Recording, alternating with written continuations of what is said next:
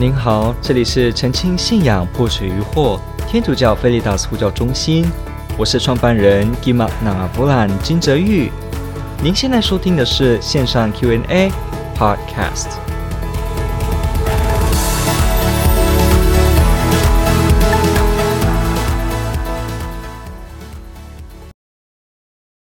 OK，好，我们来看一下，我们今天要看的是天主教教理怎么读。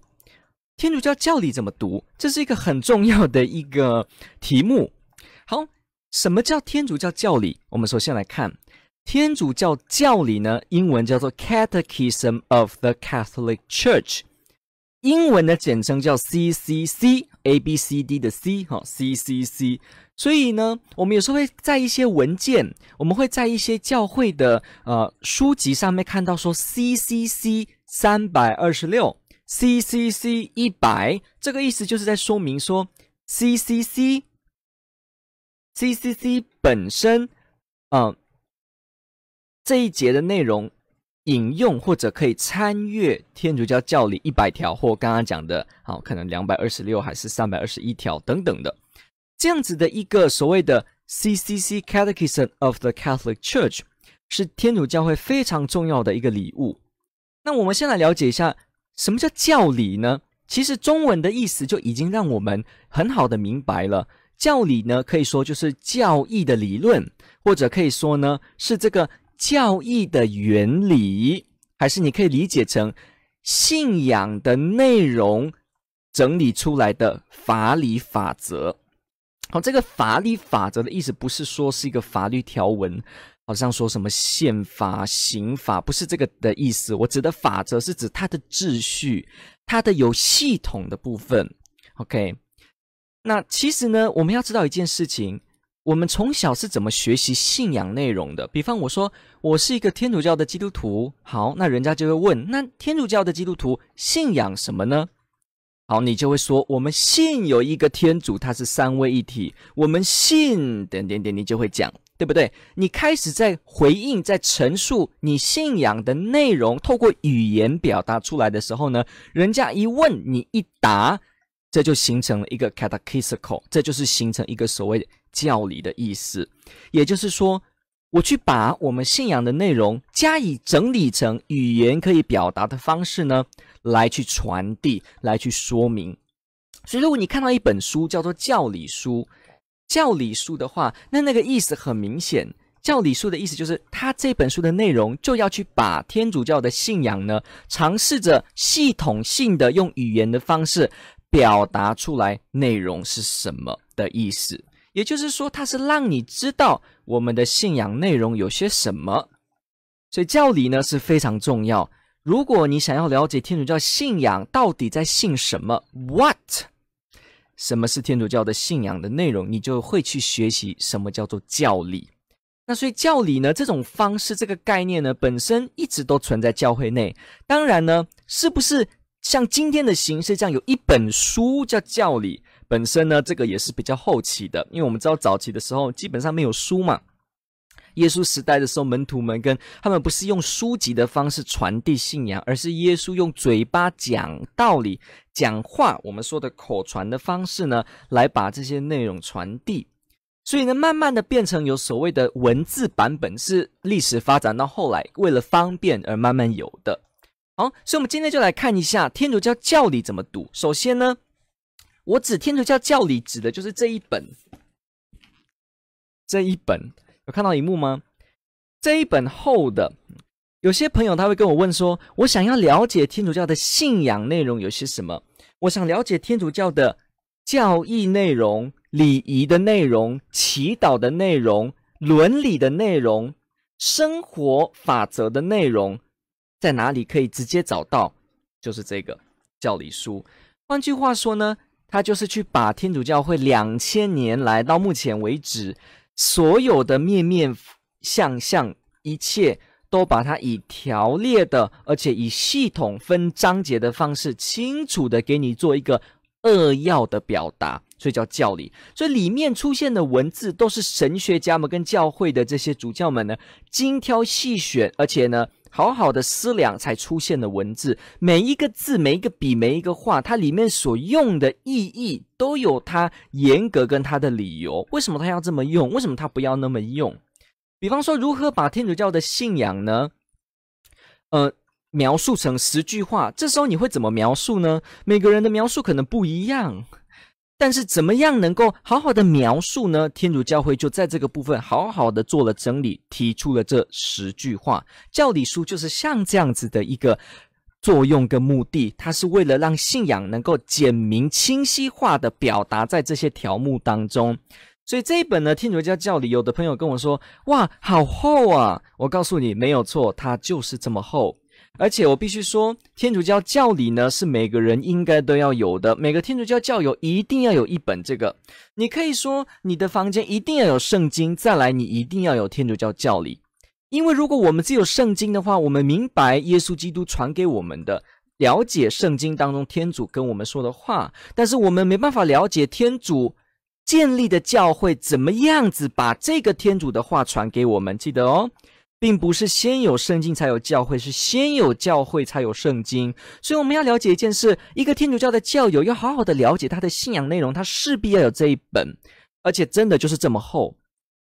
所以这一本呢，他把两千年来做一个作要，它的历史呢，大概是什么呢？他在这边呢就有做一个序言的地方，有说，一九八五年的时候呢。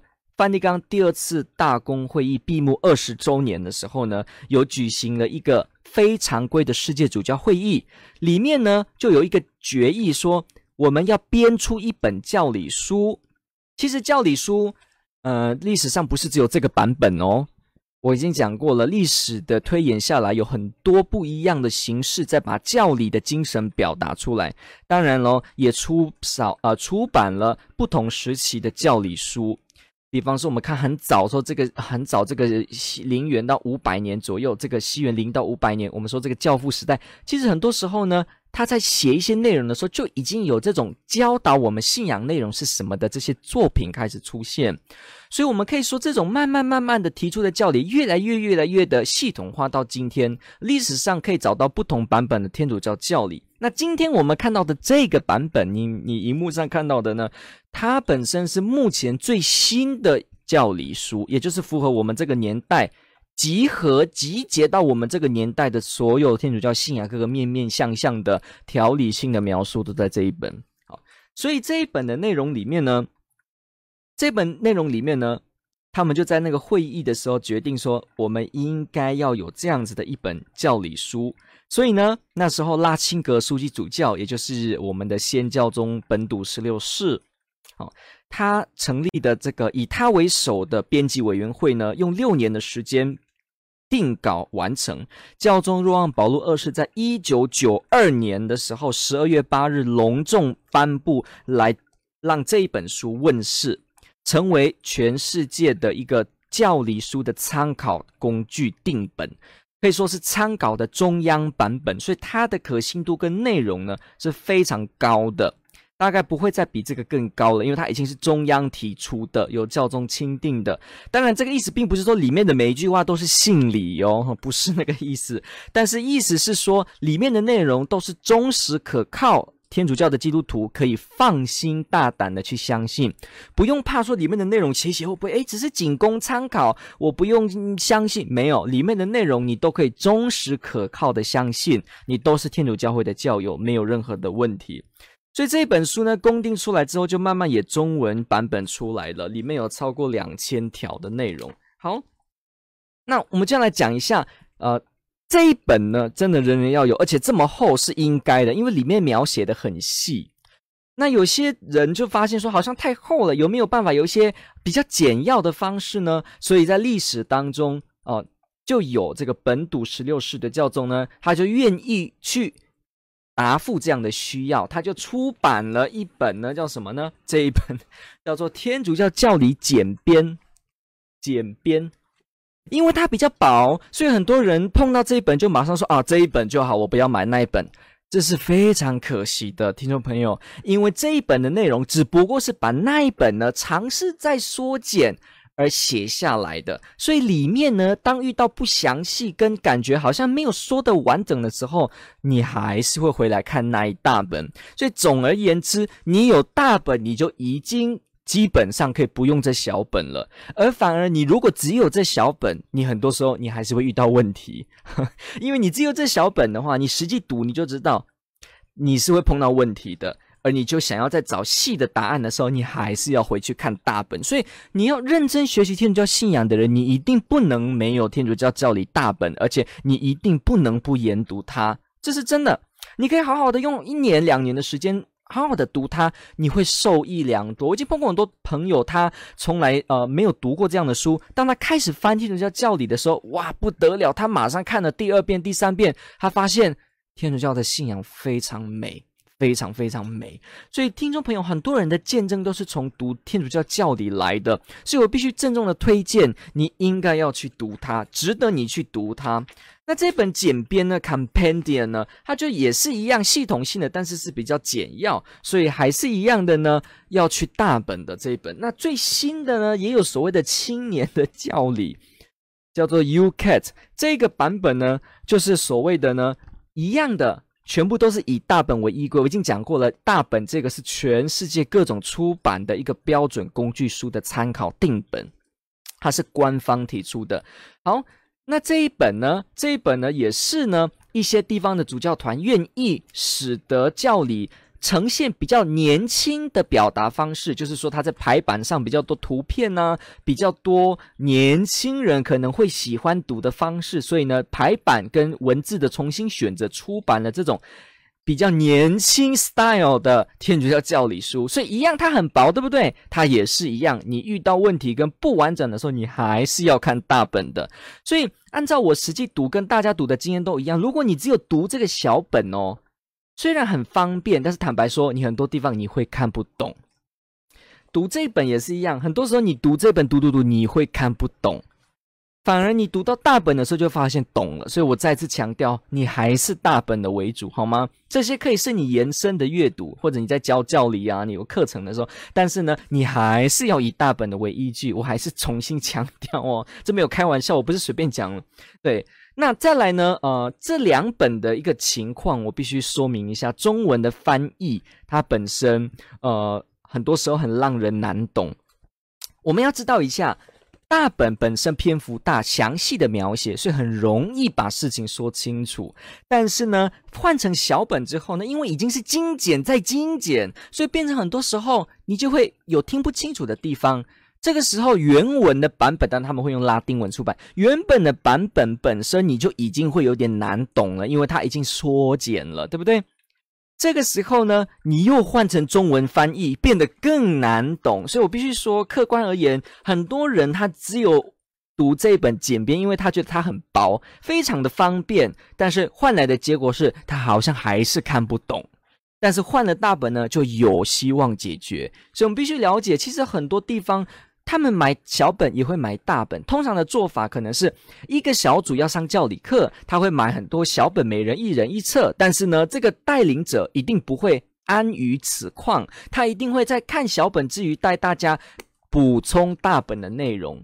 换句话说，这只是一种某种教材性的方便而已。不过，我们必须说，你要很好的了解，你真的还是要读大本的。OK，那我们就把今天的主旨还是回到大本哦。大本在哪里买呢？教会的书局都买得到。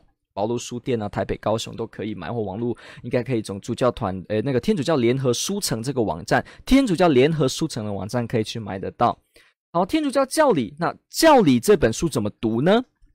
好，因为我没有镜头让大家看我现在的荧幕，所以我必须用口语的方式跟大家说。首先，这本书是有系统的写天主教的信仰，所以它是有目录的，目录很重要。你看目录的时候呢，目录会把天主教的信仰呢切割成各个部分，所以当你需要找某一个主题，比方你想了解堕胎，你想了解同性恋者，你想了解所谓的原罪，你就可以从目录当中去看相关的去查找，而且目录当中的这种编排它非常有系统，所以你在理解它的系统的时候，你会发现哇，天主教的信仰很有逻辑。好，再来呢，翻开里面呢，它里面会有很多的这个条文，它的条文旁边会编号，我们说的 CCC 一百、CCC 二十、CCC 五百二十五，这些编号的下面还会附注交叉比对，也就是说，比方 CCC 两百条里面就会告诉你，你可以再参阅二十四条，参阅一千两百二十三条，你就在交叉比对当中更容易理解它。再来，《天主教教理》这个范二后出版的版本呢，有一个非常大的特色。第一，它的内容完全以圣经根基为特色，它每一个地方都想要提出圣经经文。所以，其实，在做护教的人学习教会捍卫的这些人哦，都会发现教理书已经是非常优秀的护教书了。它也帮助我们可以跟其他的弟兄姐妹在沟通的时候呢，很方便，因为有圣经经文帮助我们能够以圣言为主题，跟其他宗派的弟兄姐妹呢有共同的基础沟通，就比较不会是你讲你的话，他讲他的话，而是大家可以一起用圣经来讲话，用圣经的基础来说明天主教的信仰内容。所以呢，新的这个天主教教理的特色呢，它特别强调圣经引用的幅度。再来，他还强调很多古代圣人呢，历代的圣人们的著作中某些很漂亮的节录，他也放进来。所以这本书在读的时候，如果你看他的附注，会说你可以参阅经文哪里，参阅某个圣人的什么，你会发现非常有趣，它好像一幅彩色立体的图案，把。教理的信仰呢，这样子方方面面的表达出来，所以这是非常难得的一个作品哦。在台湾，在呃中文地区的教友，如果没有这本书，太可惜了。OK，好，那这一本书呢，它的编排，比方说第一条编到五十六条之后，它就会出现一段叫做作要。Summary，比方第一条跟第五十六条，它慢慢的从里面慢慢的编写，编到五十六条之后呢，五十七到六十五，它就做 Summary，它把一到五十六条的部分再用一次简洁的话表达出来，所以你可以说，你读读读读读读读，突然到后面又看到了错要跟重点整理。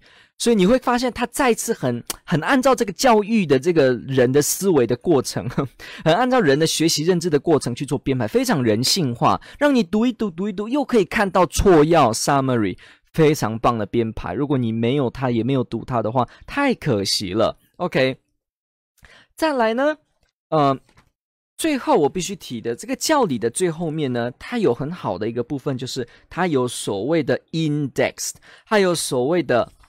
索引，索引，索引是我这边要强调的。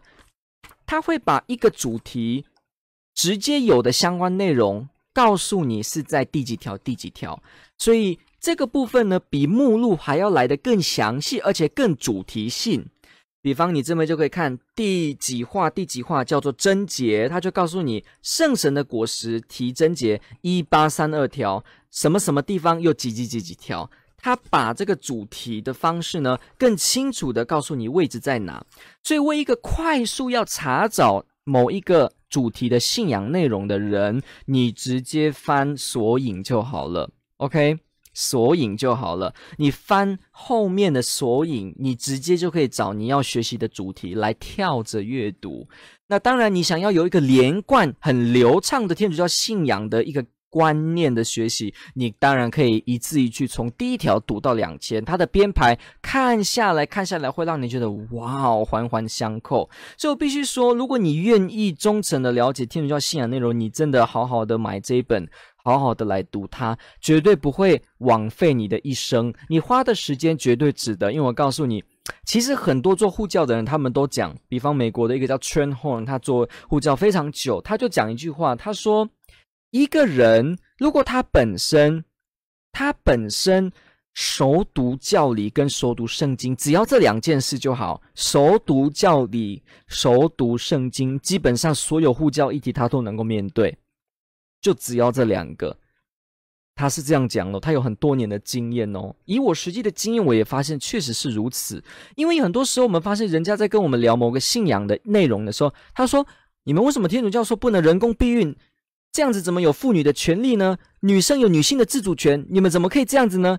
那当他讲这些内容的时候，你就会发现什么叫女性，什么叫自主，什么叫人权，什么叫做避孕，什么又叫节育？相关的词，对方已经假设了有他自己的脉络，所以他用自己的脉络来直接强问你说为什么这样？为什么这样？为什么这样？对不对？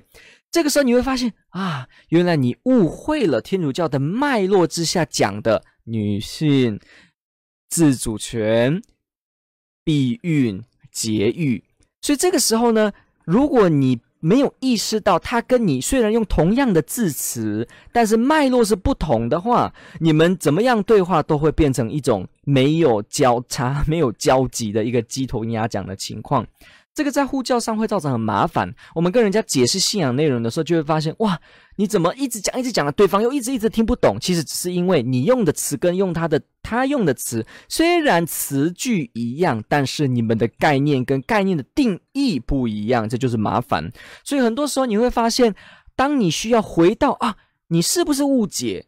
是不是你用同一个词，但是？定义跟我的定义不一样，我们为了避免鸡同鸭讲的情况呢，你就会发现你必须要熟读教理，因为你马上就可以知道说啊，你刚刚讲的堕胎两个字，呃，其实并不是天主教的信仰当中讲的堕胎的意思，堕胎的意思是点点点点点，那其实呢就来自你的教理知识，所以了解到哦。天主教的教理呢，让你能够使得你分辨得出，你再去交谈、你再去对话的时候，对方是不是真的用教会的词义来表达。所以我必须强调，在做信仰澄清跟教导上面，熟读护教的呃著作之外呢，熟读特别是真的精读天主教教理呢，是你一定不能缺少的。你很难没有靠它，了解吗？你很难没有靠它。当然哦，中文的翻译可能很多时候，因为毕竟是翻译，所以你可以去读英文版。你当然你也可以去买它的拉丁文原版，你可以去看它来去做进一步的考究跟考证。你也可以买各式各样不同形式版本的教理。书来交叉比对，但是一样哦，都以这一本为依归。除非教会有在另外的新定新的或做调整，它随时可以再做新的颁布。可是截至目前为止呢，都以它为主。而你可以去继续买各式各样的教理书。所以呢，天主教教理怎么读？你可以为了学习信仰的内容而看索引。你也可以为了了解一个连贯而从头看到尾，你也可以为了了解简短版本跟青年版本而去买不同的简编或者是青年要理书。再来呢，你这些部分呢，你可以从圣经的内容当中去在教理中找到基础。你也可以把词汇词藻的定义方面从教理书中慢慢去看。感谢您的提问，感谢各位听众朋友们的参与。我们今天的教理的部分怎么读？我们就在这个地方分享，让大家可以在使用上面呢，真的具体的知道你究竟在做什么。感谢你的提问，感谢这个当初的提出给我呃建议，我们做这个这个环节的朋友。好。